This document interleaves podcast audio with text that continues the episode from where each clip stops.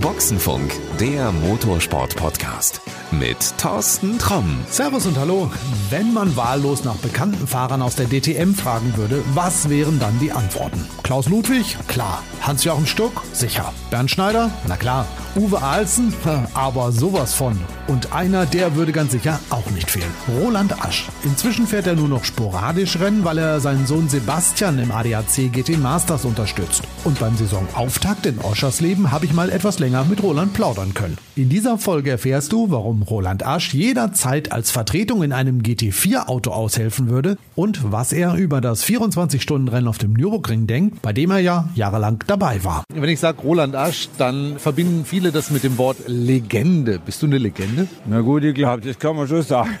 Alte Rennlegende. Ich habe ja auch früher, glaube mit 38 erst angefangen in der DTM. Wenn man das heute sagt, dann sagt was will denn so ein Opa jetzt da in der DTM anfangen? Aber da war ich damals schon 38 und habe immer noch den Virus drin. Wenn heute einer sagt, du, du kannst fahren, dann, dann steige ich ein und fahre. Lizenz habe ich auch, aber ist für mich wie, wie Erholung. Legende hat ja immer sowas so außer Dienst, aber du bist dann ja eigentlich noch so mehr im Dienst. Ich bin auch noch im Dienst, Gott sei Dank. Letztes Jahr bin ich noch in Dubai mit meinem Sohn, mit dem Franjo Kovac, wo jetzt hier in der GT4 antritt, mit dem Besaplast. Mit dem zusammen in Dubai 24 Stunden Rennen gefahren. Das erste Mal mit so einem neumodischen Rennwagen, also ohne Kupplung und wo man nur am Lenkrad wippen muss. Das ist ja für mich wieder was Neues, aber ich bin super zurechtgekommen und nichts passiert und ich war, und schnell war ich auch noch. Also ich war, es hat mir richtig gut. Auch. Wer war der schnellste im Team?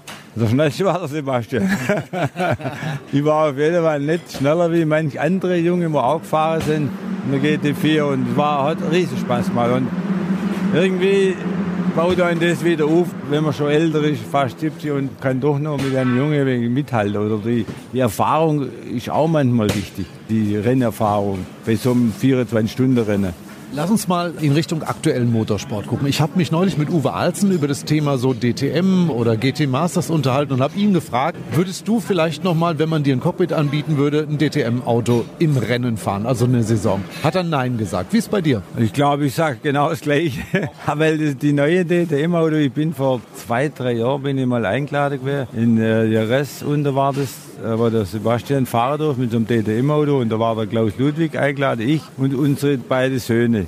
Mit so einem Auto, das ist wie Tag und Nacht gegen solche DTM-Autos, weil wir früher gefahren haben. Das Auto hat einfach so viel Abtrieb und Sachen, wo da müsste mir erst dran gewöhnen. Also das ist Wahnsinn. Und also ich der heute so DTM-Auto nicht mehr fahren. Ist es jetzt verglichen mit deiner Zeit einfacher zu fahren oder ist es schwerer zu fahren?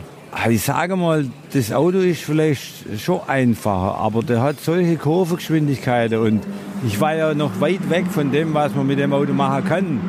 Und das musst du erst mal im Kopf verarbeiten, da man so spät anbrennen und so schnell durch die Kurve kann. Ich bin ja mein Leben lang Tourenwagenfahrer, man nicht so mit dem Abtrieb damals, die Autos, unsere DTM-Auto haben nicht so viel mit dem Abtrieb, mhm. äh, haben wir um die Ohren gekriegt. Das Auto war ein Serieauto und das Fahrwerk und Bremse, alles, aber nicht so wie heute so Auto. So GT3-Auto zum Beispiel, der fährt schneller, wie wir damals im DTM gefahren sind. Verfolgst du die DTM noch oder ist das so ein Kapitel, was geschlossen ist? Nee, ich gucke da schon gern zu und alles, aber äh, selber jetzt mitfahren, will ich eigentlich nicht mehr, aber die DTM vergesse ich nie, weil die DTM ist einfach eine der schönsten Rennserien. Aber auch für mich, wenn die heute Leute kommen, da kommen heute noch oft Leute, die sagen, ah, ich war damals noch jung und war mit meinem Vater beim Hockenheim oder irgendwo. Und das kommt fast jede Woche vor. Also so wie die DTM einen damals verbunden hat zu den Fans, das ist etwas Einmaliges. Also wirklich, die kennen einen, ich war schon irgendwo kürzlich beim Arzt einmal, da sind sie nicht, Herr Asch.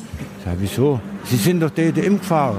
Ich sage, ja, wissen Sie, vom früher von der man, das war etwas Einmaliges. Also, aber liegt es nicht vielleicht auch an den Fahrern? Waren die Fahrer anders damals? Also wart ihr offener für Fans? Wart ihr vielleicht auch verrückter? Wart ihr auch Typen? Ja, also das glaube ich schon. Das war irgendwie damals noch ein bisschen anders, die Kameradschaft. Und war eigentlich auch noch ein wichtiger Punkt.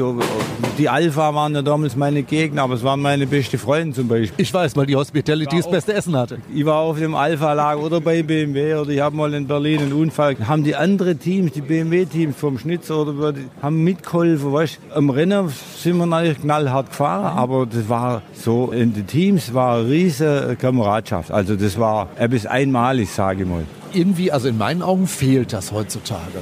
Ja, das ist auch heute, die Fahrer, die siehst du da, ich mache ja das so jahrelang mit meinem Sohn auch mit. Da sind viele Sponsoren stehen dahinter, da steckt Geld dahinter mehr und das. Und da will keiner am anderen die gesunde Luft gönnen eigentlich. Also es gibt schon noch ein bisschen ein paar alte Kameradschaften von den Fahrern, aber sonst ist das alles ein bisschen irgendwie mehr auf Distanz irgendwie. Also da will keiner am anderen die gesunde Luft gönnen, sage ich mal. Also mir, wenn ich jetzt gerade, du hast vorher der Uwe Alzen angesprochen, geschwind, für mich war das ein super Kerl. Und der hat einfach auch das gesagt, was er denkt. Und heute dürfen die Jungen das auch nicht mehr sagen. Ich habe früher auch noch sagen was sie denkt haben oder so, aber heute ist das nicht mehr so einfach. Da müssen die immer überlegen, kann ich jetzt das sagen? Und das finde ich schade. Das verändert doch die Person. Und wir waren früher einfach eine Marke. Der Alsen war eine Marke, der, der Stug war eine Marke, ich war eine Marke, der Kurt Team, Jack Otto. Weißt, jeder war eine Marke. Und das heute anders. Sie sind austauschbar, die Fahrer oftmals. Ja, das ist, also da in der Serie auch, da muss ich mich manchmal wundern, wie das die Jungen auch kommen und reinhocken und sauschnell sind. Mhm. Weißt das ist für mich manchmal unverständlich. Aber die Autos sind einfach von der Technik, vom Ganzen so fortschrittlich, wo man so viel einstellen machen kann, wo man früher alles, ich sage, der Popometer machen musste. Ich hatte früher keine Servolenkung, ich hatte keine Servobremsgerät. Da war gar nichts, wenn ich früher mit Kupplung, Zwischengas und so weiter, aber im Porsche damals, das, ja. das kennen die Jungen meistens gar nicht mehr. Wenn jetzt junge Leute die Idee haben, ich möchte mal Rennfahrer werden, was würdest du denen raten? Ja machen oder nein, such dir einen vernünftigen Job? Ja gut, ich sage immer, auf jeden Fall, der Job ist mal wichtiger, als den Beruf. Das hat er auch bei meinem Sohn gesagt. Und es gibt natürlich auch viele, die nur Rennen fahren, die haben keinen Beruf und das finde ich nicht gut. Also du musst einen Beruf haben, der einen Abschluss hat, dass du wenigstens, weil die Rennfahrerei kann auch mal geschwind zu Ende sein oder irgendwie. Also ich sage immer, da bin ja bei meinem Sebastian Glickli, er hat trotzdem sein Ingenieur gemacht und hat das alles abgeschlossen, fährt auch Rennen, auch klar, aber du kannst ja nicht nur auf die Rennerei stützen, oder? Aber da gibt es viel jetzt, junge Moss, so fahren. Und Bei dir war das ja auch so. Du hast ja auch einen richtigen Job gehabt, du hast ein Auto gehabt, obwohl du Mercedes-Werksfahrer warst, hast du Ford-Autos verkauft. Ja, das, das war auf jeden Fall Sondergenehmigung und Zulagen, auch von Mercedes und Porsche. Ich bin da lange doppelt gefahren, DTM vom Porsche raus in Mercedes. Nein. Und da bin ich eigentlich heute noch dankbar, dass das auch alles genehmigt wurde. Norbert Haug war später mein Chef. Erst war es der Nörpasch, dann der Norbert Haug und der hat es trotzdem, wenn er immer wieder geschumpfen hat, genehmigt und das war ja etwas Einmaliges. Und ich habe noch mein Autohaus gehabt und vergesst es nie in Hockenheim zum Beispiel, das war ja wegen meiner Hausstrecke. Und wenn ich da, da ist der Funkspruch komme im, im Motodrom und der sympathische Forthändler aus Ammerbuch. Und wenn das der Norbert Hau gehört hat, dann hat er immer geschaut, du mit deiner Werbung. Aber ich sage, das hat einfach dazugehört. Und ich war immer ein anfassbarer Mensch und bin ich heute noch. Und bin ich eigentlich auch stolz drauf. Ich hätte es vielleicht auch weiterbringen können. Der Norbert Hauger hat oft gesagt, her mit deinem Ford-Autohaus auf, mach nur Rennen. Und ich bin im Autohaus groß geworden. Das war, ich bin da aufgewachsen und Familienbetrieb. Ich, ich konnte es nicht im Stich lassen. Ganz ehrlich, du hast eben gesagt, du bist fast 70. Das Autohaus machst du immer noch? Ja, auf jeden Fall. Ich bin immer noch im Autohaus. Ich hoffe, dass ich es eine Weile machen kann. Mit meinem Sohn immer wieder zu den Rennen kann. Das ist für mich einfach ein bisschen, da trifft man auch viel nette Leute, Manuel Reiter, manche, wo man früher gefahren ist und kann ein bisschen ein Schwätzle machen. Und das ist auch schön. Heute war der Oliver Meyer da. Der fährt auch wieder GT4 und da trifft man immer wieder Leute. Und das finde ich eigentlich schön. Und das war noch die alte Karte. Ja Mensch, komm, wenn der GT4 fährt, ich habe gerade so überlegt, warum fährst du nicht mal GT4? Ja gut, vielleicht ergibt sich mal der Franjo Kovac mit dem Beserplasch, der ist ja auch unser Sponsor. Der tut der Sebastian schon lange sponsern. Und mit dem bin ich ja in Dubai gefahren, mit dem GT4. Und ich habe gesagt, wenn da mal einer ausfällt, ich bin meistens vor Ort, Lizenz habe, dann hocke ich rein und fahre mit. Ich sage da nicht nein, natürlich. Also das bezieht sich jetzt nicht nur auf das Auto. Jeder, der gerade äh, uns zuhört und gerade irgendwie ein GT4-Auto am Start hat und einen Fahrer sucht, Roland steht da, ein Helm hat er wahrscheinlich auch im Auto und dann könnte es losgehen. Also Helm, das wird nicht schlimm sein. Notfalls sie im Sebastian sein. Aber das ist bei mir ein wenig das Problem, dass ich da immer gern zusage. Das Einzige ist zum Beispiel Nordschleife. Der Frank hat mir zum Beispiel vor der Stübler, der hat, macht mit dem alten Auto manchmal einen Nordschleife. Nordschleife habe ich einfach Respekt und will eigentlich nicht unbedingt da nochmal richtig Rennen fahren. Das ist, da habe ich wirklich Respekt und muss den Hut ziehen, was die Junge, da leistet. Ich meine, wenn wir uns so die Entwicklung des 24-Stunden-Renns angucken. Es war ja anfangs eigentlich eine Veranstaltung von mehr oder weniger Privaten, die dort gefahren sind. Heute ist es so professionell. Findest du, das ist im Sinne des Sports, das wirklich so professionell zu machen und die ganzen Kleinen irgendwo rauszuholen? Nein, ich finde es eigentlich auch nicht richtig. Aber wie du gesagt hast, wenn ich zurückdenke, ich bin früher mit dem Escort 2000 RS, da bist du um Gesamtsieg am Nürburgring gefahren, 24-Stunden-Rennen. Ich bin ja 99, 2000 bis 2004, 2005 mit dem Falken Skyline zum Beispiel 24-Stunden-Rennen gefahren. Das war ja Wahnsinn. Und das war schon an der Grenze und mit den DTM-Autos sind wir ja auch Nordschleife gefahren, später noch, in den 90er Jahren. Also da habe ich hinterher immer denken müssen, Mensch, das war doch eigentlich für die Autos fast zu viel, wenn man gesehen hat, wie die Autos in der Luft waren, wie die Räder gewackelt haben. Alles, wenn ich das im Fernsehen noch angeguckt habe, ich bin ja von der Technik, da habe ich immer gedacht, die Schreible, denkt an der Lenkung, an dem Achsschenkel, um Gottes Willen, was haben wir für Scheiß gemacht. Ich sage also, viel schneller muss das nicht mehr sein wie die GT3-Autos, sind schon wahnsinnig schnell auf der Nordschleife. Also. Ich habe mal irgendwann vor, ich glaube zwei oder drei Jahren mit Klaus Niedwitz über dieses Thema gesprochen. Er hat gesagt, man müsste die deutlich langsamer machen. Also weniger große Flügel, schmalere Reifen drauf, dass die Dinger wirklich nicht so schnell sein können. Denkst du, das wird reichen? Na gut, das wäre vielleicht noch eine Möglichkeit, weil man der Abtrieb, was die Autos haben, das ist, ich habe es ja vorher schon angesprochen, das ist, das ist Wahnsinn, wie schnell die Dinger um die Kurve gehen. Das habe ich jetzt auch in Dubai zum Beispiel. Man, man sieht es hier, die GT4-Auto, was die für Rundenzeit und die GT3. Und das ist ein GT4-Auto, zum Beispiel der Mercedes, ich bin ja mit dem Auto, das ist fast wie GT3-Auto, bloß der hat keinen Abtrieb, ist normale Karosserie alles, hat einen guten Motor alles, aber die fahren 10 oder 8 Sekunden langsamer. Und das ist das, was am Nürburgring, ich glaube, das wird schon viel bringen. Ja. Wenn die Autos wieder so wie, wie früher mit dem Popometer nicht so den Abtrieb haben. Aber ich glaube, ich bin da nicht, äh, wo, wo jetzt da etwas sagen will. Oder Aber ich, ich, selber habe einfach Respekt Nordschleife und äh, will eigentlich dort möglichst keine irgendwie Rennen fahren. Sonst eigentlich überall macht mir Spaß und der jederzeit äh, irgendwo einsteigen in so ein Auto, da habe ich keine Bedenken, außer Formlauter natürlich. es muss immer ein Dach dem Kopf sein und überall Bügel und alles. Die Ambition hast du nie gehabt, ne? Also so, so der große Formel-1-Traum war bei dir nie? Nein, nie. Also ich habe mit Formlauter nie was im Hut gehabt. Vor allen Dingen, weil ich einfach auch nicht so groß geworden bin. Ich habe angefangen mit dem Escort heimlich. Mein Vater durfte es nicht wissen, habe ich die Bergrennen gefahren damals und ich bin ein gotziges Formelrennen gefahren, Formel Ford 2000 in Hockenheim damals. Und ich war richtig schnell und alles, aber ich habe gesagt, ich, ich habe Respekt gehabt, Schiss gehabt, die offenen Räder. Und ich vergesse das nie, ich war, ich war sogar schnellst zum Training und da hat er einige Pass auf, der, der Toledano, ist ein Mexikaner, der fährt ja zwischen die Räder rein und nimmt das Gas weg. Ich habe das Rennen im zweiten, ich habe in der ersten Kurve schon Schiss gehabt, irgendwie.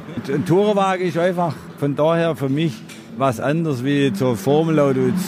Wenn ich heute sehe, da fährt heute ein 15-, 16-Jähriger in der Formel 4, der hat das Ding auf zweiten Platz stehen. Ich habe gemeint, die Spinnen vom Kart raus, weißt du? Ja. Das kannst du dir gar nicht vorstellen. Mein Sohn ist auch nicht Kart gefahren. Ich habe ihn nicht fahren lassen. Ich, ich habe ich hab Angst gehabt, weil da schon viel passiert ist, wo auch Leute man nicht kennen, weil die Buben verunglückt sind, das Knickbruch, irgendwie Sachen, weißt Und ich habe den nicht mit Kart fahren lassen. Das wundert mich jetzt wirklich. Ja, weil heutzutage jeder Rennfahrer eigentlich mit dem Kart groß wird. Aber ich, ich wollte eigentlich gar nicht, dass er überhaupt Rennen fährt. Irgendwann hat sich ergeben, da haben wir so ein Puma in Zahlung genommen, ein Rennpuma mit dem Geschäft. Und er gesagt, ja, manche können mal mit dem probieren. Und dann hat die Scheiße angefangen.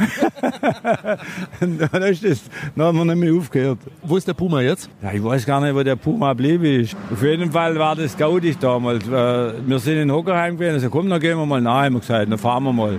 Und, und dann fahrt er und fahrt und dann kommt einer und sagt, wer fährt denn da? Und dann sage ich, mein Junge, ja, der fährt da so schnell wie die im Puma gehabt. Dann sage er, Mensch, und hat es angefangen, weißt Das war der Fehler. Ja, das war eigentlich der Fehler, weil ich sage immer, warum machen wir nicht was anderes, aber wenn man jetzt so wie heute nicht so den Erfolg hat, es war bei mir früher genau das Gleiche, da habe ich einen Tag, zwei Tage Geschäft, warum mache ich das? Aber zwei Tage später wird das Auto gekriegt und dann geht es wieder los. Naja gut, also ich meine kein Erfolg dieses Mal. Wir müssen einfach mal sagen, Platz 16 bedeutet weniger als eine Sekunde hinter dem letzten Punkt. Okay, das war jetzt knapp, aber das heißt ja nicht, dass es eine schlechte Leistung war. Nee, aber ich habe ja auch in meinem Leben viel mitgemacht. Du hast mal Höhen und Tiefen und dann habe ich oft, bin am Sonntagabend heimgekommen und war ja einfach schlecht drauf, ein, zwei Tage. Am nächsten Tag wollte ich wieder Rennen fahren, weil das glaubst du nicht, was da abgeht. Aber noch, ich sage noch zwei Tage, habe ich, jetzt machen wir das Auto. Es wird gerichtet. Jetzt geht's wieder, weil dann kommt's wieder, weißt Das hat Sebastian von dir gelernt? Ja, der hat eigentlich, sage ich mal, mehr Nerven wie ich und tut sich nicht so aufregen und einsteigen, wie nie mich immer eingesteigert hat. Ich war da mehr impulsiv. Der hat die Ruhe weg. Kann sein, der ist vor dem Start und sagt, wo ist der jetzt? Da ist der irgendwo gepieselt, irgendwas. Und ich bin schon nervös, weißt du. Ich war noch in Dubai, haben wir, haben wir den gefunden und sage, du, wenn der jetzt kommt, muss ich selber starten. Oder, weißt du. Aber der hat auch die Nerven weg. Also da bin ich echt eigentlich stolz drauf. Ich bin da eher wahnsinnig impulsiv und das ist er überhaupt, der ist voll ausgeglichen. Ja, das ist ja vielleicht jetzt hier im GT Masters nicht so verkehrt, wenn man da etwas ruhiger ist und in einem sehr vollen Feld mit auch richtig coolen Autos. Ja, das stimmt. Also heute, wenn ich das so gesehen habe, die Autos sind einfach so ausgeglichen und gleich schnell. Und wenn da einer keinen Fehler macht, oder du musst dann mit der Brechstange irgendwas probieren, aber das kann ins Auge gehen. Das machen die eigentlich gut. Also ich weiß nicht, ob ich so lange früher, ich mich, wenn so neigsteig, wenn du lang hinter einem hergefahren bist, hast du immer probiert, wo willst du überholen? Und irgendwann ist so der Gaul durchgegangen, sagt man im Schwäbisch. Und hast dann äh, hinten ein bisschen touchiert oder, aber die fahren echt super da, also auch, sag ich mal, nicht irgendwie mit der Brechstange, also mit, mit Absicht hatte ich das heute, vor dem Baschi war ja der Stibler und dann ich, Frank Stibler, der ist mit mir schon früher, der ist ein Profi, also der ist mit alle Wässerle gewaschen, den kannst du nicht einfach überholen, außer macht einen Fehler. Wo war dein Puls in der Zeit? Mein Puls? Ich war draußen in der Kurve und hat mir gesagt, ich war total nervös. Da hat sich dann nach dem Start gleich einer dreht und der Basti musste auswählen. Da ist schon natürlich der Puls hochschnallt, aber hat dann alles gut geklappt. Das ADAC GT Masters sich anzuschauen, auch als Zuschauer, ist eine großartige Sache. Wer es noch nie gesehen hat, sollte mal herkommen. Ja. Selbst echte Rennlegenden wie Roland Asch sagen, nervenaufreibend, spannend bis zum geht nicht mehr. Das ist eine tolle Serie. Auch, wir sind einfach auch die Auto, wo man auch kaufen kann. So war es früher in der DTM. Das Auto konnte ich kaufen und in meine Garage stellen. Der, der, sieht aus wie ein Ferrari, der sieht aus wie ein Porsche, der sieht aus wie ein Lambo oder was. Und das ist ja bei der DTM nicht so. Die Auto kann man nicht kaufen oder und das finde ich in der Serie schön. Es sind 35 oder 30 Autos oder so. Also, und auch im Fahrerlager ist alles ein bisschen so, wie es sein soll, wie es früher war. Und das, ich finde es schön, die Meisterschaft. Ich auch. Und darum sage ich allen, die uns jetzt zuhören, Kommt her, schaut es euch an. Die Infos, wie man zum nächsten Rennen kommt, packe ich in die Shownotes. Ich bin auf jeden Fall beim nächsten Mal dabei und Roland Asch ist auch dabei, oder? Ich wahrscheinlich auch, genau. Ich muss dabei sein. Danke nochmal. Alles Gute. Bis bald. Du wirst spätestens jetzt wissen, warum Roland Asch zu den beliebtesten Rennfahrern Deutschlands gehört. Auch heute kann er kaum durch ein Fahrerlager gehen, ohne Autogramme zu schreiben oder mit seinen Fans für Selfies zu posieren. Gerade das macht ihn ja zu einer Legende. Wenn du ein bisschen mehr über Roland Asch erfahren möchtest, ich pack dir noch einige Links in die Show Notes. Da kannst du mal nachgucken, wo man ihn treffen kann. Zum Beispiel im Autohaus oder auch, wenn er zusammen mit seinem Sohn Sebastian beim ADAC GT Masters unterwegs ist. So, und das war's auch für heute. In der nächsten Folge gibt es wieder mehr von interessanten Menschen aus dem Motorsport zu hören. Hast du uns noch nicht abonniert, kann ich dir nur empfehlen, mach das einfach. Uns gibt's überall da, wo es Podcasts gibt und abonnieren ist auch ganz einfach. Und hast du uns abonniert? Dann kommt die nächste Folge ganz automatisch zu dir. Also, bis denn dann. Das war Boxenfunk, der Motorsport-Podcast mit Thorsten Tromm.